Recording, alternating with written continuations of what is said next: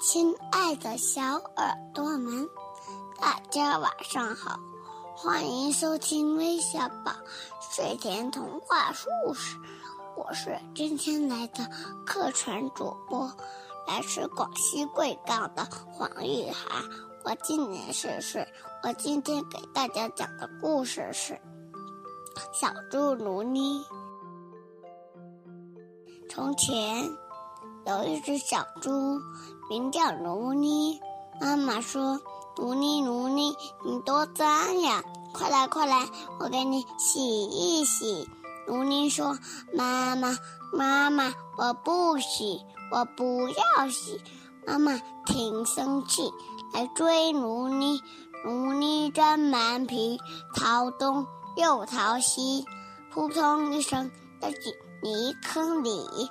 泥坑里尽是烂泥，卢妮又翻跟斗又打滚，玩了半天才爬起，一摇一摆的回家去，吓得妈妈打了个大喷嚏。阿秋，你是谁？我不认识你。妈妈，妈妈，我是卢妮，你不是，你不是，是的，是的，我是卢妮。你再不出去，我可不咬你，用扫把扫你，用抽机戳你，当做垃圾倒了你。卢妮逃呀逃，逃出两米地，最后碰见杨姐姐，她织的毛衣真美丽。走开。走开，别冻脏我的新毛衣。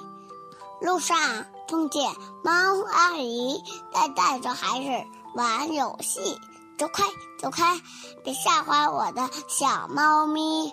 路上碰见牛婶婶在井里洗大衣，哎呀呀，哪里来的脏东西？快来，快来，我给你洗一洗。冲呀冲，洗一洗，冲呀冲，井水用了一百桶，肥皂泡泡满天飞，洗掉烂泥是个卢妮，卢妮回家去，妈妈真欢喜。